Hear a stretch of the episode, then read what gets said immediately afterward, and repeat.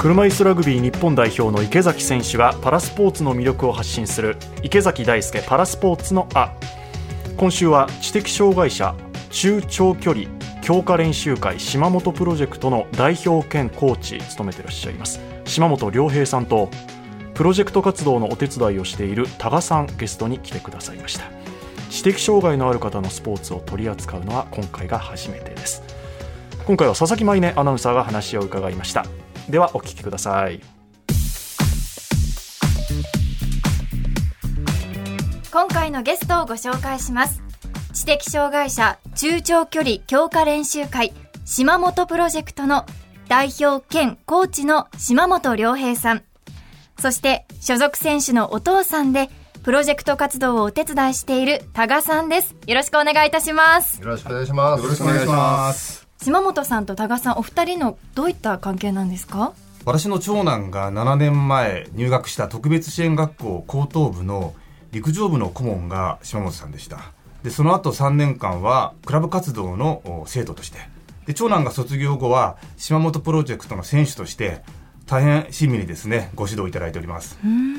当時府中欅の森学園という特別支援学校なんですけどそこで駅伝部で僕が作って長距離に特化した部活動を作ってましてそこにあの多賀さんの息子さんが入られたのが、まあ、お付き合いするきっかけでそこからずっとですから8年間のお付き合いになります、はい、すっかりもう家族も同然みたいな感じですね。そうですね。い。や本当すごくいい関係性でやられてるっていうのは、今の話ですごくよくわかりました島本さんは普段はどういったお仕事をされてるんですか？本職はあの東京都立今中野特別支援学校というところで高等部の担任しています知的障害の生徒の学校になります。ずっと特別支援学校の道を教諭をやっていまして教員になって20年目ぐらいになるんですけど知的の方の生徒さんと関わりながらまあ日々楽しくやっております。僕も高校時代に特別支援学級というか、はい、あの養護学校に行ってて車椅子バスケに出会ったんですよでそこからラグビーに出会って今も現役でやってるんですけどやっぱその高校時代ってなんかスポーツと結構無縁っていう感じがあったんですね。僕はもう結構な年なので僕の時代ですけどでも今結構ねメダルを取ったりとか母校に帰るといろんな競技でいろんな部活でいろんなことで体を動かしてることがあって、うわ、すごいなと思って、教員をやられてて、その生徒さんにその体を動かすその楽しさだったりとか、そういうのをやっぱり広めていくっていう、まあそういう活動もして、この島プロができたっていうのは、うん、特にこの駅伝部っていうのが、はい、結構あの誰でも入れるクラブじゃなくて、ちゃんと中学校の時にしっかりと成績を出すとか、それからあの、まあ、先行テストじゃないですけれど、走ってみて、まあ、ちゃんと厳しい練習にもついていけるかと。そういうチェックをくぐり抜けないと入れない駅伝。そういう厳しいテストを経て選ばれてトップに立つような選手を育てていくっていう。やはりあの特別支援学校の場合って生徒さんの幅がすごく広くて競技力も申し訳ないですけどちょっとはまあなかなか難しい生徒さんとやっぱり高い生徒さんを一緒にやるっていうのはで僕一人でやってたもんで両方見れなかったんですね。でじゃあどっちに特化するかっていう話になった時にどこの特別支援学校さんも障害の重たいお子さんの部活が多くて競技に特化してる陸上部っていうか部活ってあんまりなくてだったら競技に特化しようかなと思って作ったのが当時の駅伝部でした。では改めまして島本プロジェクトについて簡単にご紹介させていただきます。知的障害者の方が特別支援学校を卒業後も競技活動の場環境を提供するため島本さんが立ち上げた陸上競技チームです。今年でチームを立ち上げて6年目。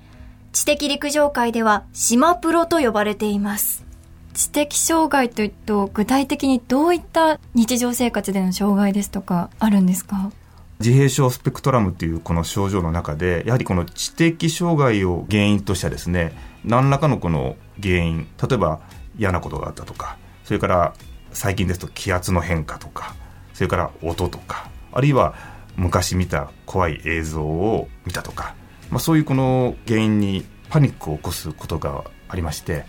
どうしてもこの大声出してしまうとかちょっと規制を発するとかそれから意味が分かんないことを言うっていうこの他人の方に迷惑をかける不快な気持ちにさせてしまう系なので極力このパニックを起こさないようにその原因を発生させないようにしようとしてます。えーじゃあその中でこうなれば生活しやすいとかありますか？なんかすごくまあ、小さい頃はこの、例えば障害を持ってますっていう可愛らしいワッペンを背中につけてたんで周囲の人たちもあこの子は見た目は普通だけど障害持ってるんだなって分かってケアしていただくんですけどもう今23歳の男の大人でしかもこのアスリートで体格も良くなってくるとそうい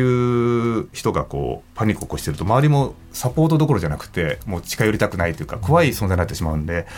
なかなかこう難しくなってるなっていうのは現状ですね。学校にいる間って守られてるっていうんですかね。やっぱり先生がいて仲間がいて困っても何とかみんなしてくれるんですよね。障害のことも皆さん分かってるので先生なんか。でも卒業してしまうと本当にその困ってる時に相談できる期間っていうのはない少ないですよね。ですので保護者の方だったり本人が自分で抱え込んでしまって苦しんじゃう特に一般企業で働いてる方なんかやっぱなかなか自分で仲間って作りないんですよね。どうしても発信がちょっとあんまり上手じゃなかったりとか人との距離感だったりとかがちょっとまあなかなか難しくてどうしてもちょっと孤独になりがちですよね。ですのでその中でやっぱり相談できる期間とかがねあればいいなと。あとやっぱり趣味とか楽しめる場所がやっぱり少ない。うん。うん。だからそういう交流の場もやっぱり少ないのでそういう場所がねやっぱ少しでも多くできるとすごくいいのかなと知的障害の方って本当多種多様なんです選択肢があればここは例えば合わなくても別のところで相談できるとかそういう選択肢があればいいんですけどなかなかなくて例えばそこしかなくてそこが合わなかった場合もう行かないっていううん。いう形になってしまって結局そのご家庭であの保護者の方だったりとか、まあ、本人が抱え込んでしまってきついですよねやっぱり。まあねそうですよね。あとその場所が遠いとか近いとかっていう部分もあるだろうし、はい。そういうのがもっともっとなんか身近にあれば、親もそうだし、子もそうだし、はい。そういうところに行って、もっともっとやっぱりコミュニケーション取れる場ができれば、生活がしやすくなるっていう。そうですね。はい。まあこういったこの陸上チームっていうのもでもその一つの趣味の場所としてはとても大きな役割を果たしているっていうことですよねそう。ですねやっぱ自分を表現できる場所って、まあ、健常の方もそうだと思うんですけど、やっぱり必要な部分あるかなと思うんですね。やっぱり自分を表現できるとか喜びだと思うので、そういう場所があるっていうのが、やっぱり一つの知的障害の方も、もっと生活充実するかなと思うし、人生が楽しくなるんじゃないかな。だからそういう場所が一つでも多く増えると、やはりもっと彼らがね、まあ、生き生きと、まあ、生活できるんではないかな。まあ、僕はちょっと特別進学の教員なんで、まあ、願いでもあるんですけど、うーん。このプロジェクトが誕生したきっかけについて詳しくお伺いできますか？部活動の顧問をずっとやってた時にある時自分が育てた選手を送り出す一応自分なりにちょっといろいろチーム調べて頭下げてお願いしますって形でお願いしてたんですけどでもやっぱチームはすごい少ないんですよね。あの特にあの障害を持った方が高等部を卒業した後の続ける環境っていうのはほぼない。東京はまだある方だと思うんですけど地方なんかほぼ保護者が一生懸命見ていくそういう状態ですのでまあだったらちょっと次の段階で僕もちょっと進みたいなと思って日本のトップを目指したいなっていう。東京都のトップはもう高等部は取っちゃってるのでそうするともう次の段階に行きたいな本当の練習をさせたいっていう気持ちが強くなって彼らがやっぱり卒業して本当に伸びるのも僕卒業してからだと思うんですよ。体ができてきて考え方も大人になってきてでそこで指導したいな。そこがやっぱり一番の島本プロジェクトを立ち上げた理由です。いやでもその本当その通りです。僕もあの学校にいる時はやれるんですよ。でも出てしまったらどこにどういう環境があってどこでやればいいんだろうっていうのが本当わからなくてでたまたま車椅子バスケの知り合いの人たちがいてそこに顔を出してやれる環境があったんですけどやっぱ今言ったようにそういう悩みを抱えている人がたくさんいるんですよね、だからもうそういうところまで考えてくれてそういう環境を作ってくれるのって本当素晴らしいなと今話を聞いて思って、まずそういう場所がねないとやりたくてもできないですもんね。そうなんですよ。その場を作ってくれてるっていうのがこの島プロですね学校を卒業してしまうとそういう環境がなくて相談できる場所もない、多分知的障害のアスリートの方はもちろんですけど一般企業で働いていらっしゃる方とかもね、同じ思い抱えている方はいらっしゃるのかななんて思いましたね、以上今日の池崎大輔パラスポーツのあでした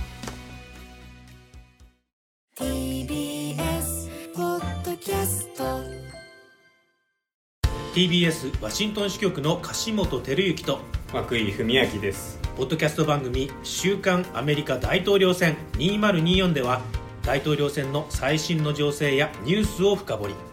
現場取材のエピソードや舞台裏も紹介しています。毎週土曜日午前9時頃から配信です